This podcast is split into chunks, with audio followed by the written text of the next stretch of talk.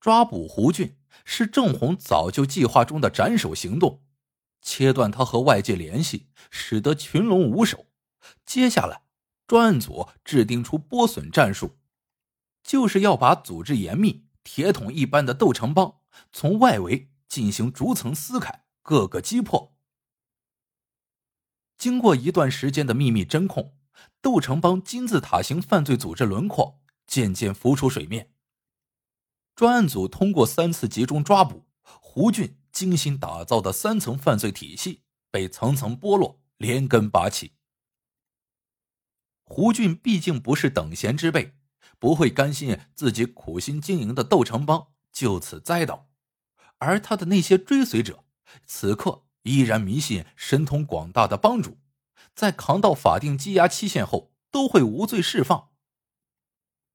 与此相呼应，在外面的胡俊妻子安小静，一方面重金聘请六名大律师，企图钻法律空子捞人；一方面多次组织老人、孩子、孕妇等弱势群体，以哭闹、下跪、跳楼等方式上访诬告，干扰专案组办案。万哥，说话的是我的一个熟人，当然也是胡俊的熟人。你今年也有五十岁了吧？对，刚刚五十。五十知天命啊！共产党的话何必那么较真呢？胡俊不好惹，他们那帮人我了解，都是些亡命徒。关不了多长时间就能出来，何必惹祸上身呢？稍顿后又补充一句：“我们都是有老婆娃娃的人了。”我是共产党员，就该干共产党的活。我想也没想，十分干脆的怼回去：“话我就说到这儿，他们让我再给你捎句话。”你住哪？我们晓得。啥意思？威胁我？我不禁怒从心头起。晓得又怎样？胡俊罪有应得，等待他的将是法律的严惩。一阵沉默过后，我又缓缓补充道：“你也给他们捎句话，他胡俊死了，是罪有应得。”如果我死了，那就是共和国烈士。为排除人为干扰，坚定专案组破案信息，同时彻底打消胡俊等人幻想，经市公安局党委研究申请，胡俊案被罕见的列为公安部、最高人民检察院双挂牌督办案件，省公安厅厅长还亲自作出批示，继续推进。办成铁案。令我没料想到的是，端掉作恶多端的窦城帮，并没有迎来想象中鞭炮齐鸣、敬送锦旗、奔走相告的胜利场面，反而是取证难、审讯难，成为巩固打击成果的两道鸿沟。那些曾经的受害人，由于恐惧报复和对公安机关的不信任，为躲避专案组取证，纷纷避走外地匿藏。而被关押的团伙成员，大部分有前科劣迹，经常和公安机关过招，以及受袍哥文化的影响，誓死效忠胡俊和窦成邦，拒不交代犯罪事实。即便是高全能从马敢那获得的一些可靠证据，最后马敢也只承认一切都是自己所为，以此切割针对胡俊的犯罪指控。为不辜负组织的信任。郑局长的期待，也为了给自己一个说法，我也是拼了。有个受害人叫白长江，因为在胡俊开的赌场赌博，赌输后又在胡俊开的地下钱庄借高利贷，逾期未还，还被非法拘禁、殴打，直到家人拿钱赎人，才被放出。为找到白长江，我带着李大勇七下三台县古井镇。已经被吓怕的白长江就是躲着不见。这期间，得知他父亲生病住院，我买上水果、营养品前去探望。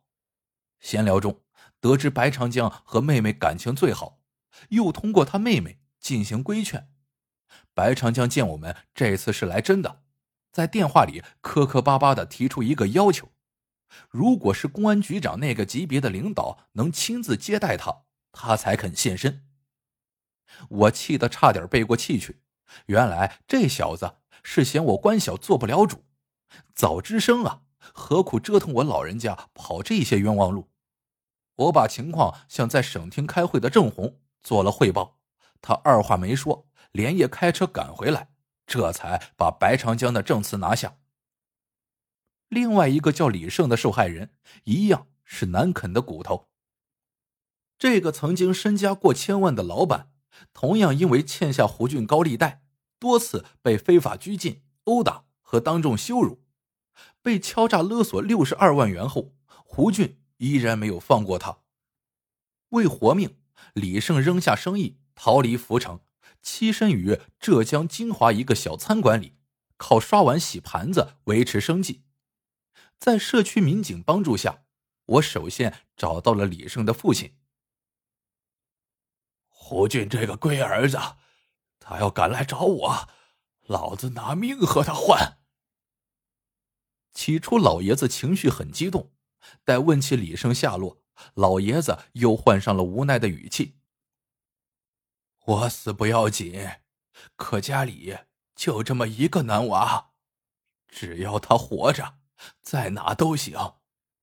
求求你，万队长，别再让他招惹胡俊了。”面对和自己父亲差不多年龄的老爷子，宁可让儿子远走他乡，也不愿意他回来团聚，更不愿意他出面作证。我这内心五味杂陈，好像再坚持下去，就成我把他儿子往火坑里推似的。墙上相框里有一张泛黄的老照片，一位穿军装、戴奖章的年轻人引起我的注意。攀谈中得知，老人家原来是参加过抗美援朝的老兵，扛过枪，渡过江，受过伤。我不禁肃然起敬，给老爷子敬了一个礼。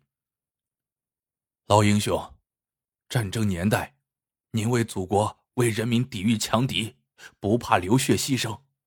现在，我们同样需要您，一起来维护这来之不易的共和国安宁啊！说到这儿，我自己忍不住要流泪。您说，咱们都怕坏人，社会还能有救吗？万队长，你说的好啊！老爷子被我的一番真情告白打动，我听你的，就当是打日本鬼子，我再贡献一个娃。在外打工的李胜回来了，隐姓埋名的杨玉峰回来了，那些观望的受害人现身了，还有许多有正义感的知情人都站出来，纷纷控诉窦城帮的罪恶行径。与此同时，对窦城帮的审讯也从八大金刚之一的周二娃身上打开了缺口，取得了突破性进展。周二娃虽然是胡俊。在看守所期间结识，但在核心成员中，他是唯一一个非斗城人。不是斗城人，得不到胡俊信任。这句话一直在斗城帮内部悄悄流传。周二娃显然也有所耳闻。当我把这句话扔出来时，明显感觉到他浑身一震。万队长，你不用说了，我周二娃从小学的就是袍哥文化。大家给面子，都叫我一声二哥。做人要讲义气，即便他们出卖了我，我也绝不当叛徒。早听高全能说过，这个周二娃在帮中一直以义气著称，是标准的二哥，帮内威望很高，一些难以摆平的事情都靠他出面解决。那你知道什么是真正的袍哥文化？什么才是真正的义气吗？周二娃愣了一下，摇摇头。袍哥文化是我们川人特有的文化，因为反清复明而出现，并不仅仅是哥们义气。我们新都四川同乡王明章军长，你晓得吧？他就是个侠肝义胆的袍哥人家。在血战台儿庄前夕的藤县保卫战中，王军长带领以袍哥为主的川军，以寡敌众，和日本鬼子决一死战，几千名袍哥全军覆没。藤县城内尸横遍野，王军长也战死沙场，以身殉国。驱除鞑虏，恢复中华，倭寇不灭，誓不回川。这才是袍哥文化真正的精髓。我越说越激动。你再看看你们帮主胡俊，从小劣迹斑斑，胡作非为，公然对抗社会，肆意践踏法律，简直无恶不作。这样的人值得你追随？这就是你所谓的义气？万哥。请允许我叫您一声万哥。周二娃显然被我的话触动了，羞愧难当，长吁一口气。早就听说过您这个人，义薄云天，大智大勇。可惜结识晚了，而且还是在这样的场合。不晚。我拍了拍周二娃肩膀头。只要你真心改过，将来我们还可以成为朋友。缺口一旦打开，恶贯满盈的窦城邦立刻如堰塞湖溃坝，一泻千里。铁嘴钢牙的胡俊，眼见大势已去，终于在其多年职业犯罪生涯中，第一次做了有罪供述。此举标志着窦城邦。这个黑社会性质犯罪组织彻底土崩瓦解。有句话说：“要拴住男人心，先得拴住男人胃。”不管是不是这么回事傅三姐确实做的一手好菜。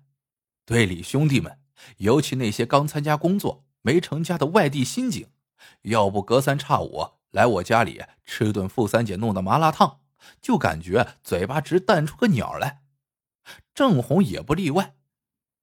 即便是后来做了司法局局长，偶尔也和这些人挤在一起大快朵颐。我还发现，遇到阴雨天手指疼的难受，火锅一涮，立马能感觉舒服起来。